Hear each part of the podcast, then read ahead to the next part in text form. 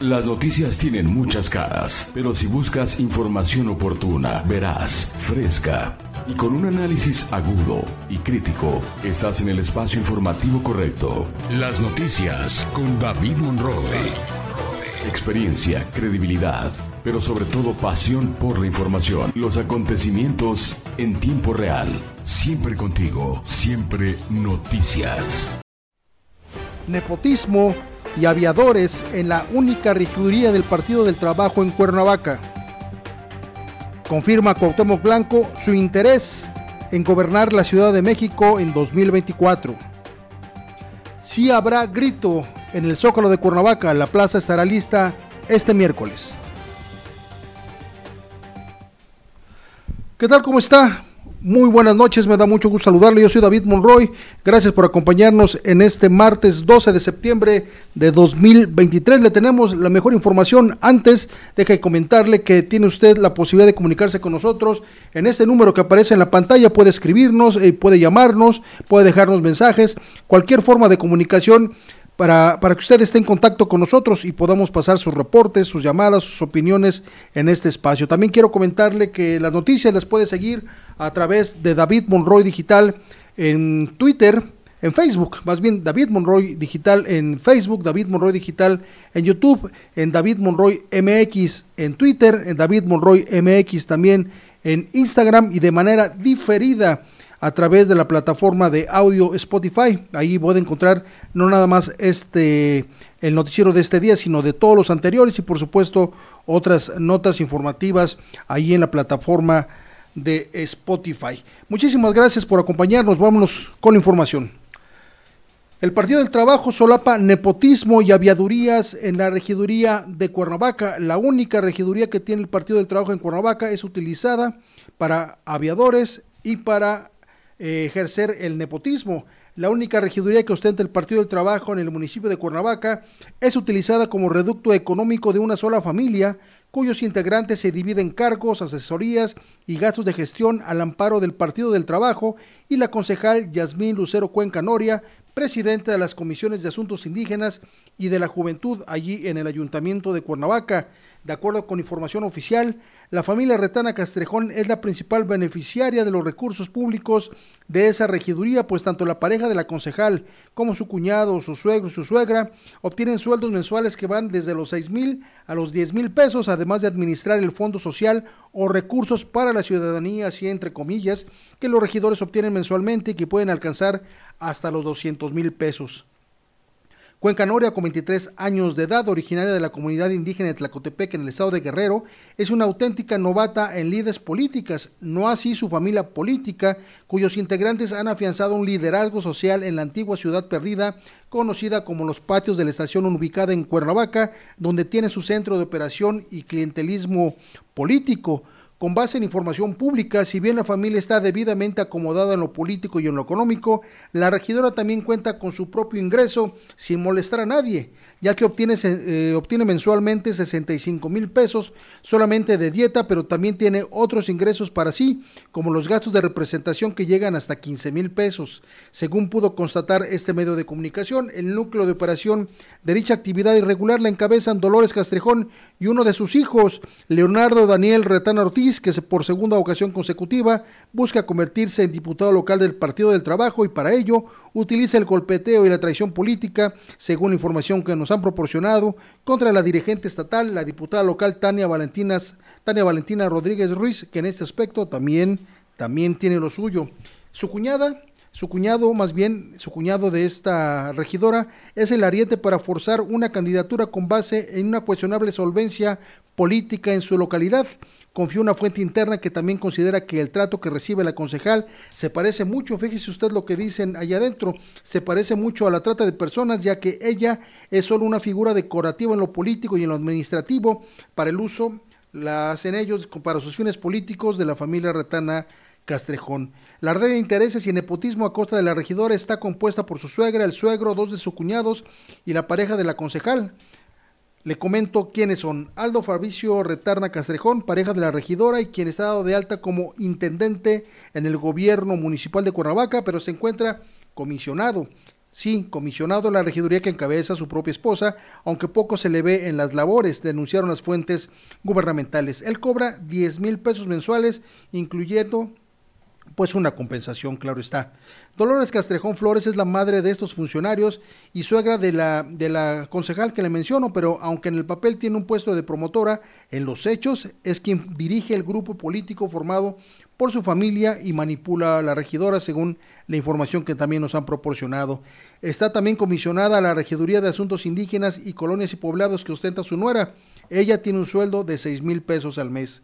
Heriberto Maciel Retana Castrejón, hermano de, pues, de todos estos hombres y cuñado de la concejal, está dado de alta como un director de área en el Ayuntamiento de Cuernavaca con un sueldo de casi 20 mil pesos mensuales y tiene su sede allá en el Parque Tlaltenango, en el norte de Cuernavaca, en tanto que Marcos Retana Ortiz, que es el padre de este clan y bueno, y esposo de Dolores Castrejón Flores, trabaja para el área de servicios generales del Ayuntamiento de Cuernavaca y aunque forma parte de la misma familia, sí se le reconoce, sí se le reconoce por su labor al interior del gobierno municipal, es decir, es el único que trabaja, según lo que nos han informado. Finalmente, y el punto más importante de esto, la cerecita del pastel, es Leonardo Daniel Retano Ortiz, abogado, quien es asesor, eh, asesor directo de la concejal de la concejal petista que tiene un sueldo de 10 mil pesos, aunque en los hechos maneja las cantidades extraordinarias que la regidora recibe y es quien maneja políticamente a su cuñada, de quien asegura la novatez le permite hacer con ella lo que sea, incluso, bueno, pues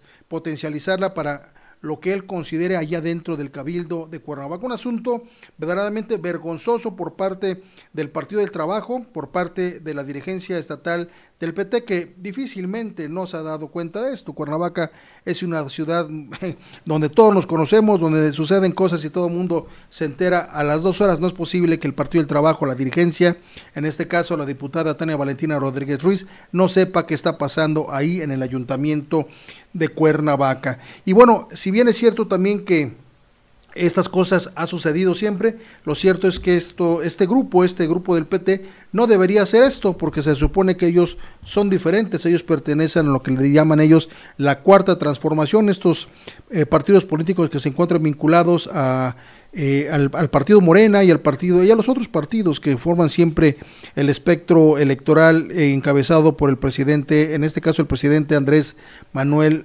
López Obrador. Ahí la información, ahí la investigación de las noticias. Vamos a esperar las reacciones a ver qué sucede con este nepotismo y estas sabidurías del PT en el ayuntamiento de Cuernavaca. Bien, y en más información quiero comentarle que, bueno, ayer le dimos la información sobre este ataque que sufrió un niño de 5 años de edad por parte de un pitbull allá en la colonia Utilio Montaño del municipio de Jutepec. Este niño, bueno, pues se encuentra actualmente pues en terapia intensiva, se encuentra en código rojo, como nos dice la familia, se encuentra todavía en el hospital, pues le, le, hicieron las curaciones correspondientes, las suturas correspondientes, las operaciones correspondientes, pero bueno, en este momento el pronóstico del niño es bastante reservado, es una, una situación bastante lamentable. Tenemos toda la información de este caso del niño Miguel, de Miguel. Eh, Miguel, ahorita le platico el apellido, luego se me olvidan siempre los apellidos, pero no por eso es menos importante. Miguel Cerda, Miguel Cerda es este, este nene de 5 años de edad que resultó afectado por ese pitbull. Vamos a ir un corte para que de regreso podamos tener toda esta información porque tenemos varias cosas que le hemos preparado con respecto a este caso del pitbull y del niño Miguel Cerda. Regresamos. Las noticias con David Monroe. Con David Aquí están las noticias.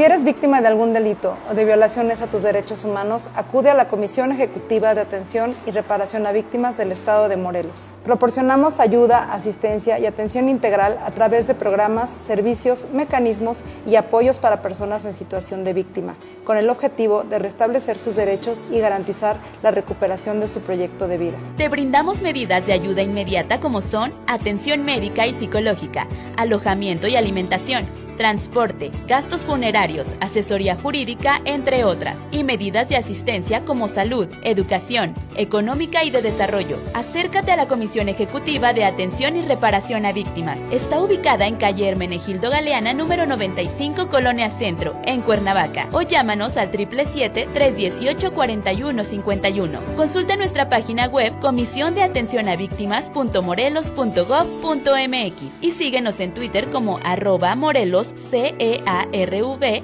y en Facebook como Comisión de Atención y Reparación a Víctimas Morelos. Morelos, anfitrión del mundo.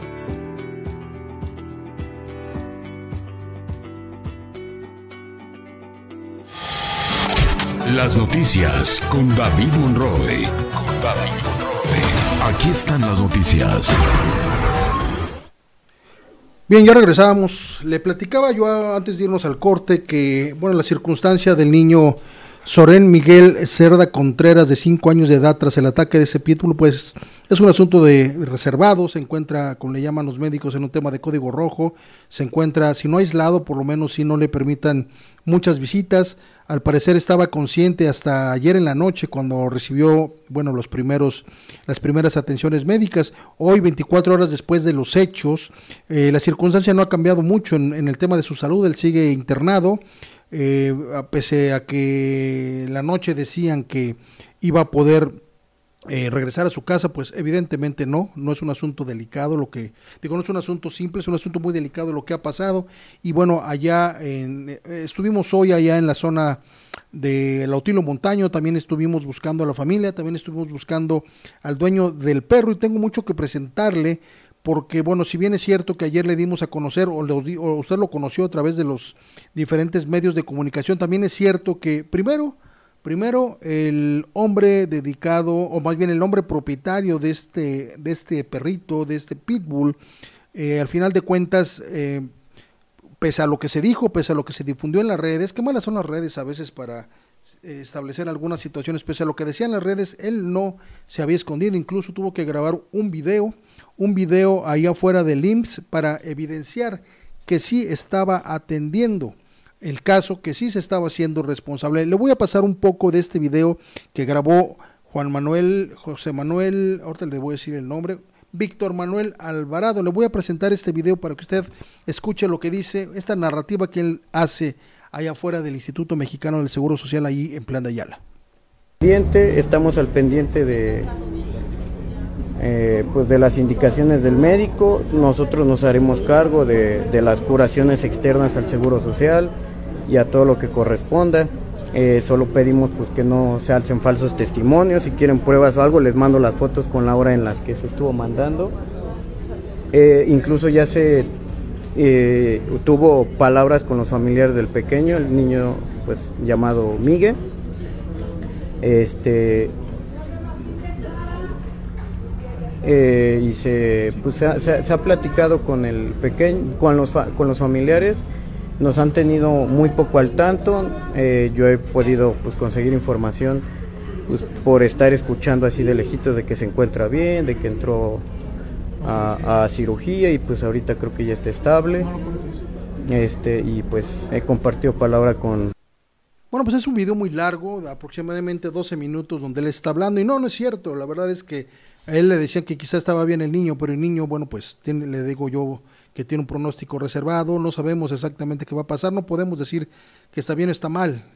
No ha habido un parte médico y la familia se ha mantenido bastante reservada en ese asunto. Ayer, después de los hechos, eh, que, eh, que fueron ahí al mediodía, ahí en la colonia Otilio Montaño, por la tarde, tarde-noche, se empezó a congregar, empezaron a congregar los vecinos en torno a la casa de este de este joven, de este hombre que es propietario del perro llamado Tyson, para pues reclamarle, para incriminarle lo que había sucedido y para reclamarle y para buscar justicia. Dicen justicia, pero más bien lo que buscaban es venganza. En estos casos, bueno, sabemos que la gente se solidariza de esta forma, pero no es manera.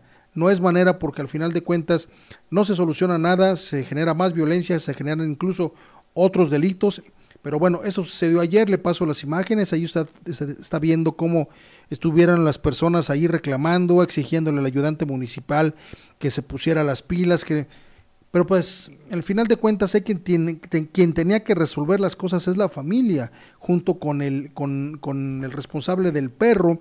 Pero bueno, lo único que a veces hacemos como ciudadanos al querer intervenir es pues complicar, complicar más las cosas. Honestamente, eh, me parece que como ciudadanos a veces tenemos que ser más recatados, más este, prudentes para evitar pues, este, tipo, este tipo de escenas. Honestamente, después de que el niño se encontraba delicado, que la familia se encontraba con la problemática, la familia o, el, o, el, dueño del perro y la familia del dueño del perro, bueno, pues también estaban asustados, bueno, no, no era necesario tal, tal circunstancia, la gente, reitero, la gente se solidariza en algunos casos, pero vamos a ser honestos, no siempre es un tema de solidaridad, es un tema más bien ahí de... Usted ponga el calificativo que quiera, vamos a escuchar un poco de lo que pasó anoche. Por lo que llegó a pasar con el perro, Parece que yo, lo, yo cuando me tocó verlo a mí, estaba delirando literal, delirando, porque decía que todavía sentía las mordidas del perro. Decían, duérmete, mi amor, se despertaba, sentía las mordidas. A ver, le estaba yo poniendo un, audio que no es necesariamente lo que le estaba yo buscando. Estábamos buscando los aspectos de la calle donde, donde, bueno, la gente estuvo ahí alrededor de la casa. A quien estábamos escuchando ahorita es el padre de Miguel. Se llama justamente Miguel, Miguel Cerda, quien llegó ahí donde se encontraban los vecinos rodeando la casa del hombre que es el dueño del perro y bueno, pese a su circunstancia, pese a su dolor, este hombre expresó lo siguiente. Vamos a escuchar lo que dijo el padre del niño, mientras el niño ya había sido operado, ya se encontraba pues, pues ya convaleciente. El padre llega a la casa por ropa para quedarse en la noche con su hijo y escuchamos lo que diga este hombre, eh, papá de, de Miguelito. Todavía sentía las mordidas del perro, decían duérmete mi amor, se despertaba, sentía las mordidas y lloraba y le dolía, le dolía, literal tenía desprendido toda la parte de, la, del cráneo, se le veía casi ya los sesos, los dientes se le veían, o sea, fue fatal. Ahorita la cirugía ya se la realizó, esperemos, ahorita se le está drenando la sangre que se llegara a acumular, hay que estar pendiente que no tenga coágulos, que no vaya a tener una infección, porque si es un tema muy delicado, ahorita está en código rojo, y esperamos que, que, bueno, que todos nos apoyen con sus oraciones también, para que le dé más fuerza porque es algo muy delicado y no se lo deseo a nadie. Poniendo, yo sé que el animal es animal, pero el dueño de perro tiene un dueño de perro, entonces quiero que se proceda correctamente como sea, para que nos empecemos a, este, a guiar, porque ahora sí. Pues ahí está, pese al dolor, pese a la circunstancia, el hombre parece que logró tener control de, pues de su ira, porque de alguna manera no puede uno reaccionar de otra manera. Ahí reitero, reprobable, muy reprobable la actitud de los vecinos. Aquí es cuando se mezcla la ira mal encaminada y por supuesto la ignorancia. Y lo voy a decir con sus letras, yo entiendo que a veces la gente cree que con eso le ayuda a la familia, no, no ayuda. Complica las cosas, le complica a las autoridades y quizá nos metemos en lo que no nos importa. Vamos a escuchar un poco lo que pasaba anoche alrededor de la casa de este hombre y de lo que pasaba ahí en la colonia. Dígame usted, dígame usted si esto valía o era necesario por lo que pasara la familia, el dueño del perro y la circunstancia alrededor de todo esto. La renta. ¡Córtele los huevos que son lo que le! ¡Justicia! ¡Justicia! ¡Justicia! Los conozco, no sé si viven aquí. Creo, creo que aquí viven o sea, por favor, para que el joven se haga más que nada responsable, ¿no? Del tema. O sea, no estoy pidiendo más, no estoy pidiendo agresión, no estoy pidiendo nada, que se haga responsable como es. Creo que vive aquí. Ahora sí que no me les pido que se haga responsable porque, o sea, a mí me está afectando demasiado, tengo que ser fuerte porque mi familia, o sea, yo soy el sustento, pues dicen, eres el papá del niño, debes de ponerte fuerte para que el niño esté bien. ¿Sí? O sea, para que, ahora sí que gracias a todos por venir también y por apoyarme en esta situación y por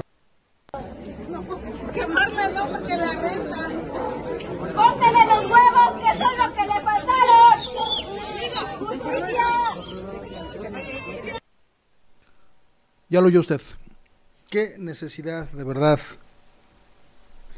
Como ciudadanos nos, nos, hace falta un poco, sí, está bien que el mexicano sea solidario y entrón, pero me parece que este tipo de cosas no tienen ningún sentido, no benefician a nadie, no benefician al niño, no benefician a la familia y por supuesto, bueno, pues lo único que buscaban era venganza que no justicia. La venganza y la justicia tiene, tiene orígenes diferentes. Uno tiene que ver con el odio, el otro tiene que ver con los valores. Y bueno, mientras esto sucedía, este hombre, Juan Manuel, Víctor Manuel Alvarado, regresaba del hospital, regresaba a su colonia porque le estaban diciendo que en su casa estaba una turba de gente que lo quería linchar, que quería de alguna manera entrar por el perro, que ya lo, ya lo tenían encadenado y guardado allá adentro. Y bueno, se acercó a su casa porque lo que buscaba era justamente evitar otra desgracia con su familia. Se pudo platicar con él, se pudo platicar con él, se pudo conocer su rostro, eh, quién sabe qué tan importante sea que difundamos su rostro, pero bueno, ahí está porque él así lo, así lo deseó. vamos a escuchar lo que dice acerca de esta circunstancia. Él no, que, él no quería, como dice, ni esconderse y si se quiere hacer cargo de lo que se tenga que hacer, cargo con respecto a lo de su perro, porque mucha gente decía que esto era falso. Insisto, de verdad las redes a veces cuánto daño le hacen a la gente. Vamos a escuchar. Yo no he acudido, no es que yo me esté dando a la fuga, yo me retiré del Seguro Social porque incluso hice un live en Facebook en donde comenté que en cuanto yo supiera que el niño estaba bien fuera de peligro, yo me retiraba de ahí porque también tengo en mi casa, casa en donde ahorita está rodeada y, temo por la seguridad de mi abuelita, de mi mamá, de mi sobrina de, de 10 años, no sé si deba decirlo, ¿no? de mi cuñada, de una amiga de la familia que también está viviendo con nosotros y de mi hermano. Por ende, me, dio miedo acudir porque pues entre toda la bulla y la gente alterada, pues puede que a mí me golpearan o me amedrentaran. Que también digo, pues entre todo esto y la situación que se comentó en el día que yo no me quería ser responsable y la mala desinformación, pues la gente se dejó guiar. Yo nunca dije que no me iba a ser responsable, le repito, tengo imágenes, publiqué igual en mi red que pues yo estuve ahí, me acerqué, platicé con el abuelito, incluso en el live... Pues, Bien, pues así las cosas. Ahí le estoy presentando exactamente lo que pasó de un lado y del otro. Ahora juzgue a usted. Hoy las circunstancias en este caso es que el niño sigue en el hospital, el perro se encuentra en la casa de sus propietarios, se encuentra amarrado. Hay mucha gente que propone que sea liquidado este perro.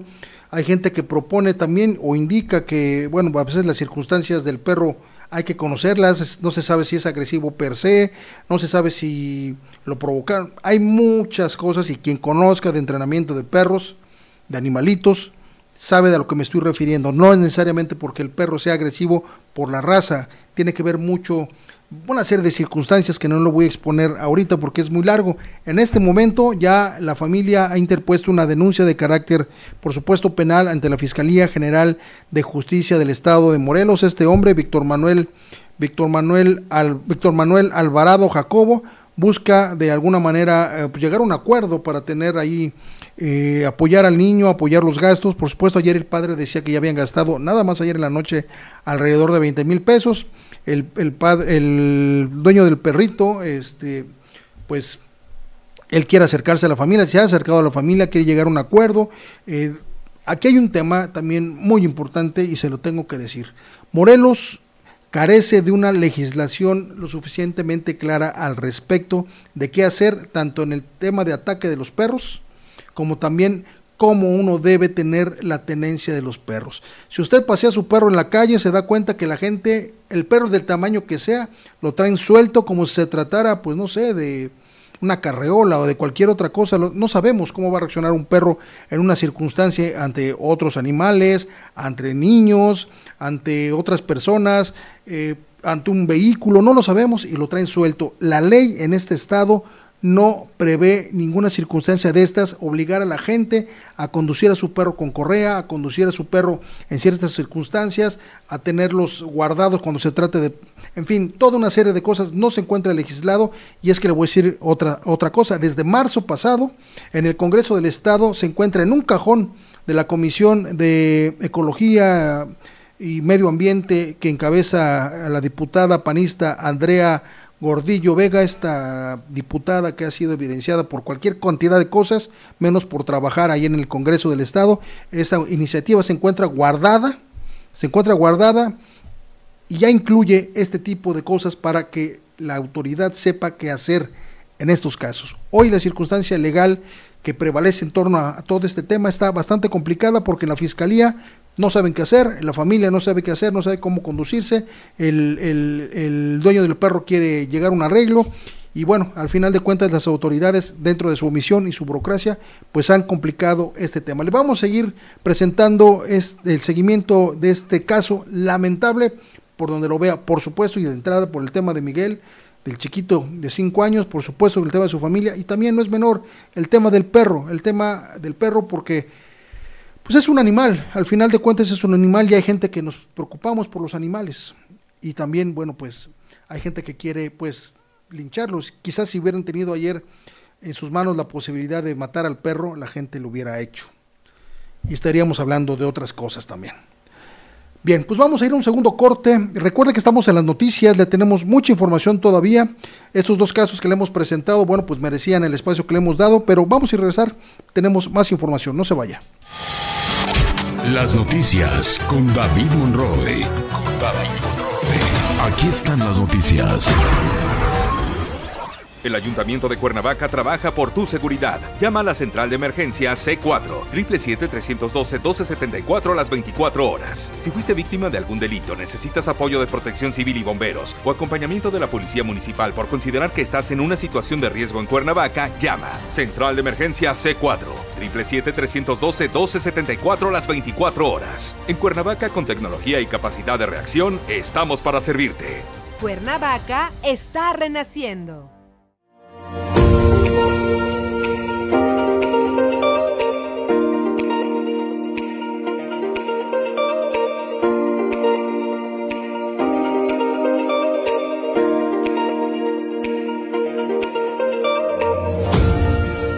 Morelos, anfitrión del mundo.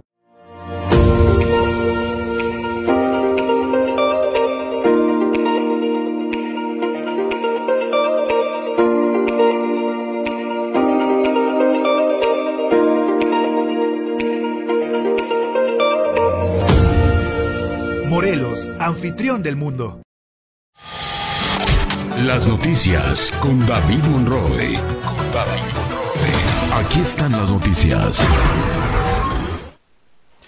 Bien, ya estamos de regreso en las noticias. Bueno, le, le, comunico que en este momento me están informando que la convocatoria para nombrar al candidato o a la candidata o al coordinador o coordinadora de la cuarta transformación en este estado de Morelos saldrá el próximo lunes 18 de septiembre. 18 de septiembre, es decir, que ya está muy próximo el tema de los registros para eh, quienes aspiran a la gobernatura del estado de Morelos.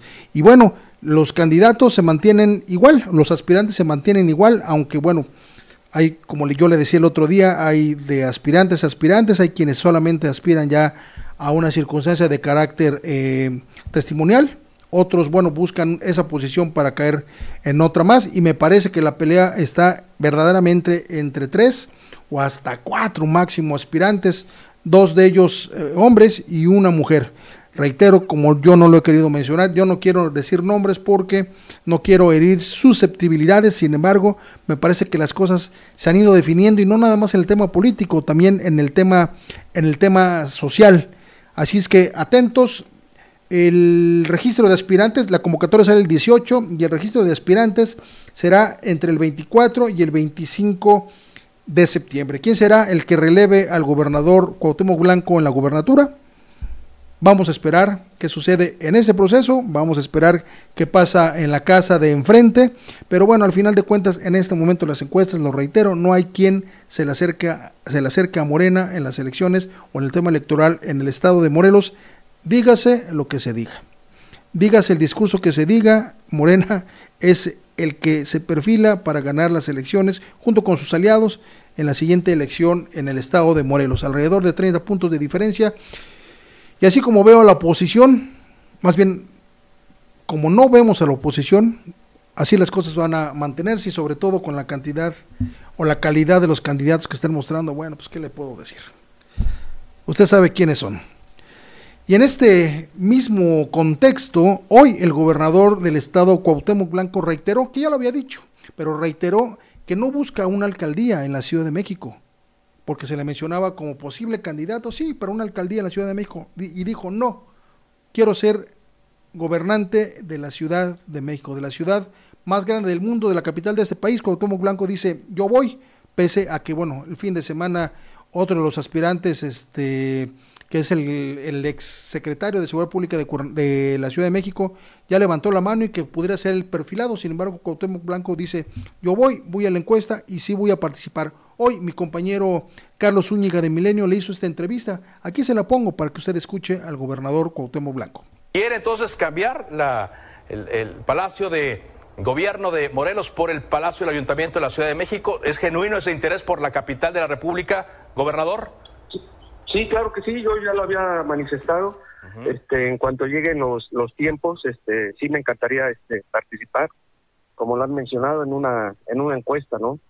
Este, el mismo señor presidente nos ha manifestado que pues se van a se van a la, a la encuesta y, y, el que gane este será el, el, el, que va a tomar la silla en, en la Ciudad de México. En un proceso similar al que ocurrió a nivel nacional, es como le gustaría participar, que haya una encuesta, varios eh, participantes y un eh, aquí sería pues eh, el coordinador estatal de los comités de defensa de la cuarta transformación, más o menos así. Sí, así es, así es, este, como te mencioné, el señor presidente ha dicho que pues aquí es todo por encuesta, entonces este pues va, varios este obvio que vamos a participar este en la Ciudad de México, la verdad eh, desconozco todavía quién este quién se está postulando para la Ciudad de México, pero bueno, eso se llevará en, pocos días esta encuesta y el que la gane pues va este bueno, pues ahí está, de viva voz del gobernador Cuauhtémoc Blanco, quiere ser gobernante de la Ciudad de México. Y bueno, si eso sucede, aquí tendrán que pasar muchas cosas en Morelos, entre ellas, entre ellas, en caso de que así fuera, Cuauhtémoc Blanco tendría que estar solicitando licencia seis meses antes de la elección, es decir, en pocos, en pocos meses más. Yo creo que por ahí de diciembre, si no me equivoco, tendrá que estar solicitando licencia en caso de que fuera a una posición de carácter electoral de mayoría. Si fuera para un asunto de carácter plurinominal, como también se mencionó, una senaduría, una diputación federal, no, no necesariamente tendrá que renunciar.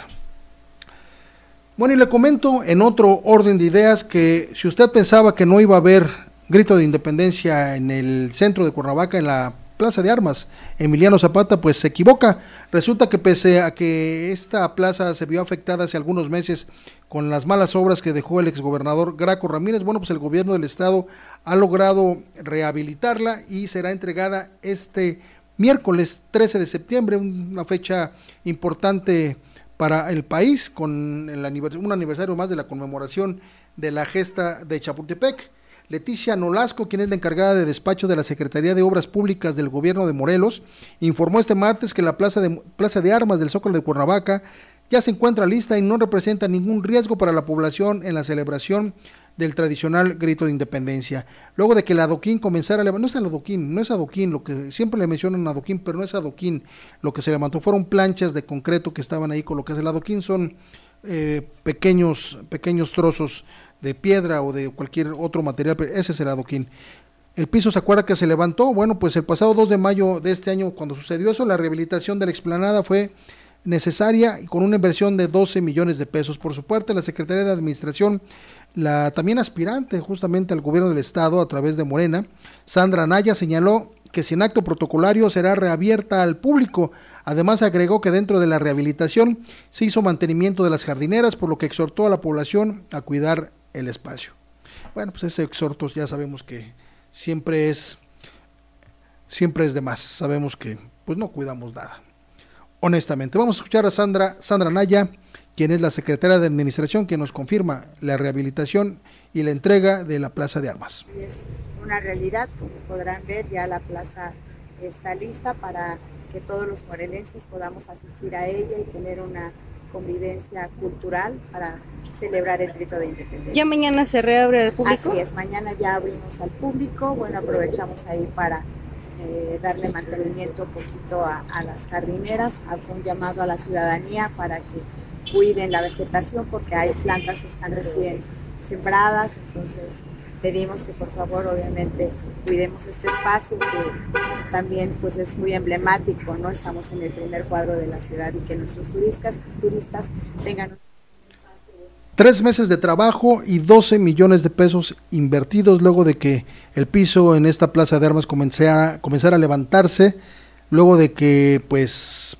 permaneció en relativas buenas condiciones alrededor de ocho años después de la inauguración que realizara el gobierno de Graco Ramírez en esta pretendida y supuesta zona ecológica, zona, ¿cómo le llamaba el exgobernador? Que no fue otra cosa más que, pues, obras, obras de aquí, obras allá, sin supuestamente un, un, proyecto integral de rescate del centro histórico que no fue más, más bien se trató de ver de qué manera pues se obtenían recursos de otra manera. Pero bueno, la plaza de armas ya está, mañana se, mañana se pone en marcha, 12 millones de pesos invertidos después de tres meses de trabajo. Y donde también van a iniciar los trabajos va a ser ahí en, en Avenida Universidad de el norte de la ciudad de Cuernavaca, esta importante avenida que, bueno, pues ya es insuficiente, como usted lo sabe, para la llegada allá a la máxima casa de estudios.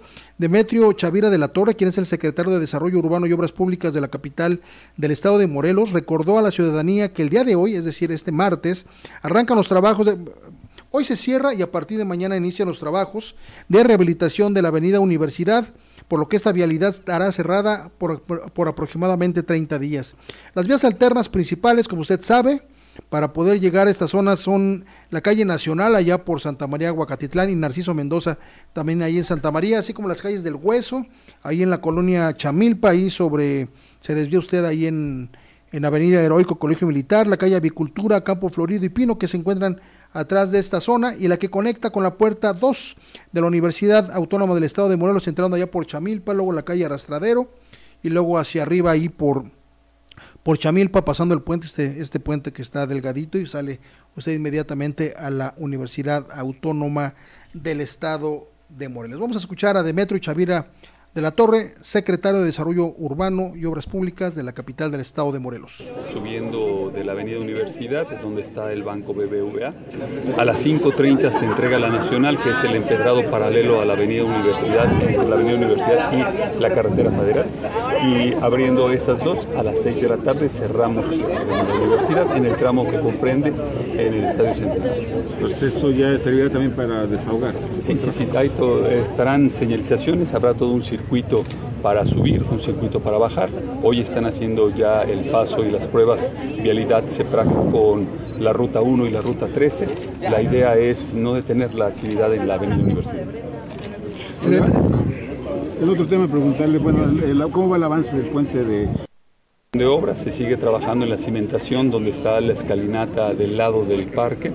Están eh, ya el funcionario informó que serán alrededor de 11 millones de pesos los que se inviertan en esta obra y comentó que los trabajos se realizarán en tres turnos para no entorpecer el tránsito vehicular, además de que se contará también con el apoyo de elementos de seguridad y vialidad para, bueno, pues darle vialidad a, la, a Cuernavaca, que ya sabe que, bueno, que no es precisamente el fuerte de esta ciudad, la vialidad. Bueno, y Morelos se suma al segundo simulacro nacional 2003. Estamos en septiembre, ya sabe que bueno, ya es una costumbre que tiemble en estos meses. Hay quien dice que no hay un fundamento científico y sí, sí hay un fundamento científico por parte de, universidades vinculadas a la, al tema geológico, y sí hay un fundamento científico del por qué en septiembre tiembla. Pero bueno, en conmemoración del Día Nacional de Protección Civil, el coordinador de asesores de la Oficina de la Gubernatura de Morelos, Víctor Mercado Salgado, hizo llamado a la sociedad a participar en el segundo Simulacro Nacional 2023 que se llevará a cabo el próximo 19 de septiembre. El coordinador enfatizó la importancia de la participación ciudadana en este tipo de eventos, especialmente en un estado como Morelos que está clasificado ya como una zona sísmica. Asimismo, agregó que practicar el plan de protección civil previamente permite identificar acciones que pueden actualizarse y mejorarse para lograr una evacuación exitosa y en caso de una emergencia, por lo que la participación activa de la sociedad en este simulacro contribuye a la conciencia y a la preparación de cosas, de, de casos reales, más bien. Y bueno, no está de más recordarle que ahorita y siempre tenga usted su mochila de emergencia ahí en la puerta de su casa en su vehículo, construye una mochila de emergencia para cada uno de los miembros de la familia. No sabemos qué pueda suceder. Honestamente, hay gente que pensaba que Morelos jamás sería una zona de alta sismicidad, ya lo es, ya lo vimos lo que pasó en Jojutla, de tal manera que no echen saco roto las recomendaciones, por favor ponga ahí su, su mochila de emergencia y prepárese, prepárese para lo que pueda venir, siempre es importante estar, estar atento de pues la alarma, de las alarmas, de las alertas en los teléfonos celulares, en fin, y haciéndole caso a las autoridades. Bien, pues llegó el turno de escuchar a mi compañero y amigo Enrique Durán con su comentario del café de las 7. Vamos a escucharlo. Hola David, te saludo con el gusto de siempre aquí en las noticias con David Monroy. Fíjate cómo estará decrispada ya nuestra sociedad que ante cualquier situación y sobre todo la respuesta en las redes sociales siempre buscamos algunos culpables. Me refiero al asunto de este pequeño que resultó lesionado por la mordida o el ataque de un perro de la raza Pitbull allá en Jutepec, en donde, bueno, pues por supuesto los defensores de los animales inmediatamente entraron en defensa del perro porque, bueno, pues al no estar amarrado, eh, que supuestamente se le salió a la persona que lo estaba cuidando, y por el otro lado, quienes aseguraron que el descuido también fue de los padres del pequeño, que también, pues debieron, a por lo menos se dice de, de algunos, estar ahí. Yo lo dejo en un mero accidente, aunque pues desafortunadamente sí, con lesiones para el pequeño, que tengo entendido ya fue atendido.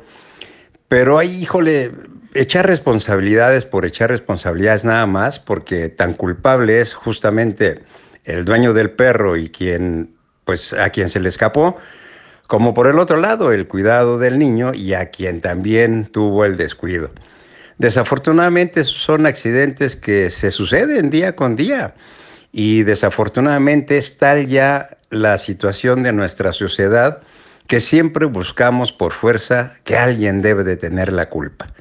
Y bueno, pues la lección es esta, definitivamente al dueño del perro, pues tratar de pues tener más cuidado, porque pues sí es ilógico que un perro al interior de una casa esté amarrado, porque no es la labor de un perro estar amarrado, es la labor de un perro es cuidar, y al interior de la casa pues tiene todo mundo el legítimo derecho de dejarlo libre. Ahí pues eh, el descuido fue que al abrir la puerta pues el perro salió corriendo. Me dicen que la verdad es que iba tras otro perro y el niño se interpuso y ahí fue donde pues sucedió el detalle. Por el otro lado también pues es bastante difícil los que tenemos hijos, lo sabemos, estar atrás exactamente de un pequeño para que no le pase nada. Híjole, si al interior de las casas se nos cae, no tenemos que estar diciendo no juegues con los cerillos, en fin, etcétera, etcétera.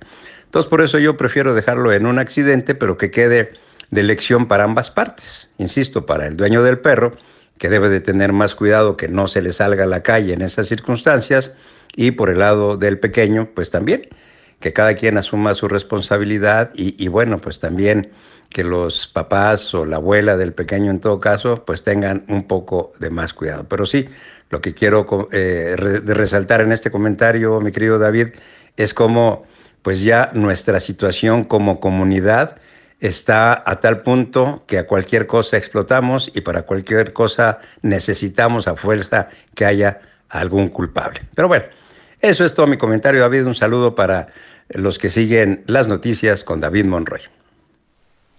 Ya ve, no nada más yo pienso lo que le platiqué hace unos momentos. Mi compañero Enrique Durán también piensa lo mismo, es decir, ¿en dónde estamos metidos como sociedad? Basta que tengamos una circunstancia como esa para ir importunar, para ir alterar, para ir a aventar el odio. Me parece que no es la manera como tengamos que conducirnos si queremos ayudarle a alguien.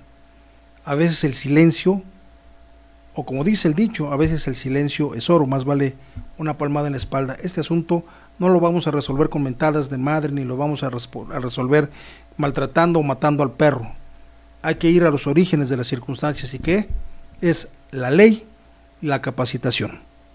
El hombre dueño del perro tendrá que pagar y la familia también tendrá que, bueno, que soportar esa circunstancia, pero por Dios santo, o como usted quiera, dejen a la familia en paz, dejen al, al hombre y al perro en paz. Hoy al perro me estoy enterando en este momento que la fiscalía ya envió por él. Quiero que vea las fotos, cómo se lo llevan al pobre animal. Dicen algunos, es que solamente es un perro. ¿Usted cree, ¿Usted cree que eso es correcto? Vamos a otro corte, regresamos, estamos en las noticias. Las noticias. Con David Monroe. Aquí están las noticias.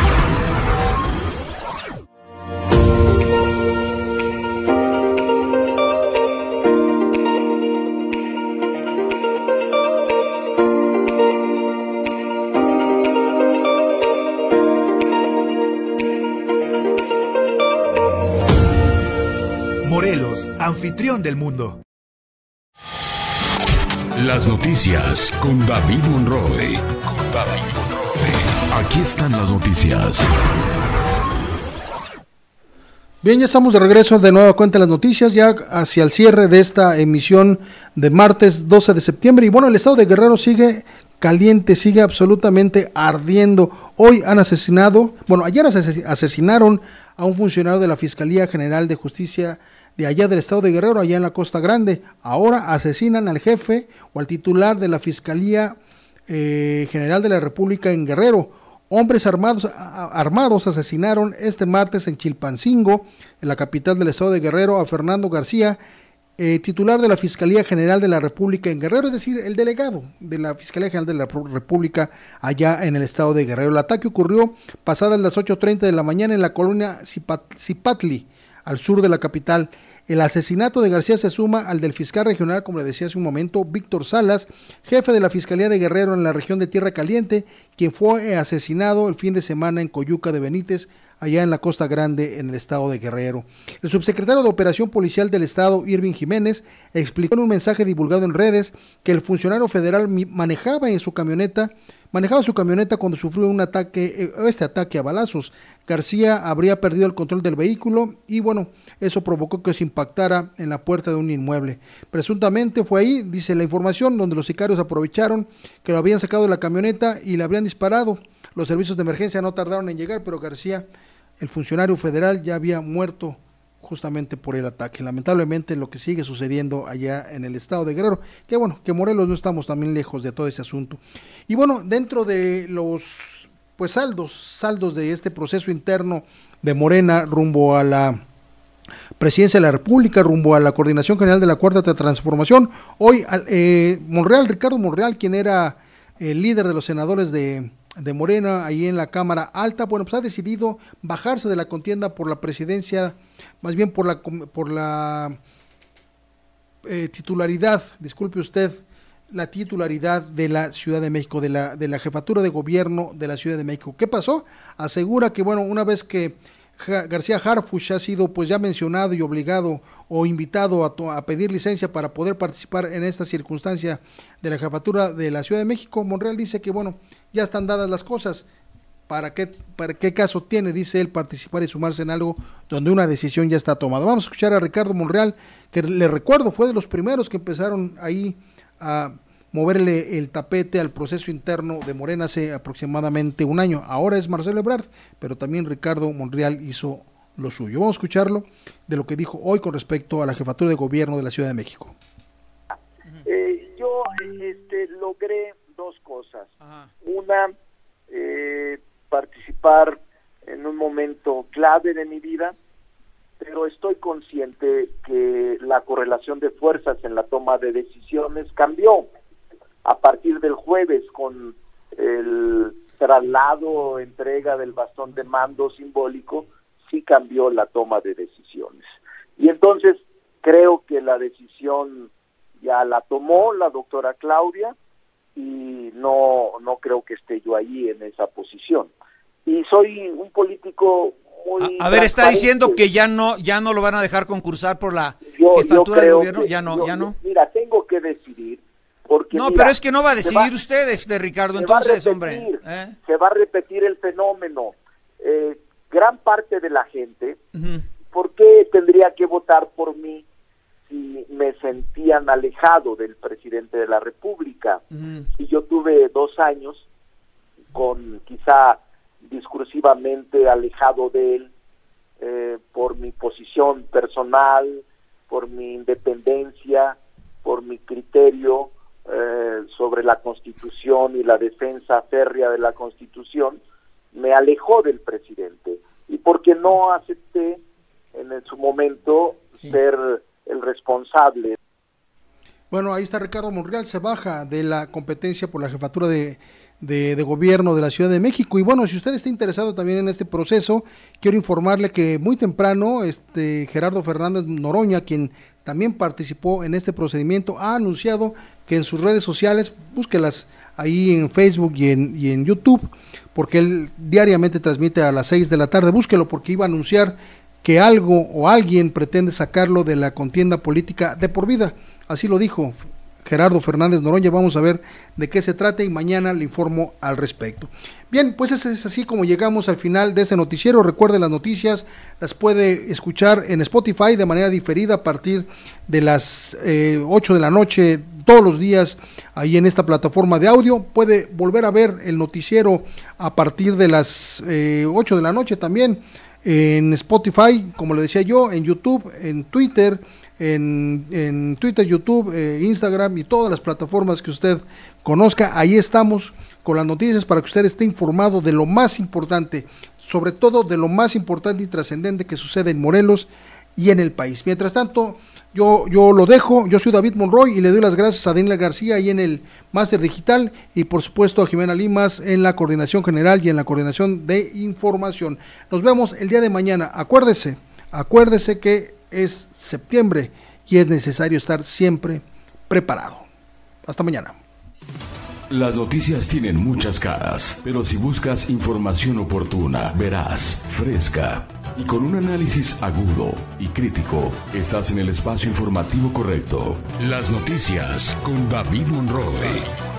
Experiencia, credibilidad, pero sobre todo pasión por la información. Los acontecimientos en tiempo real. Siempre contigo, siempre noticias.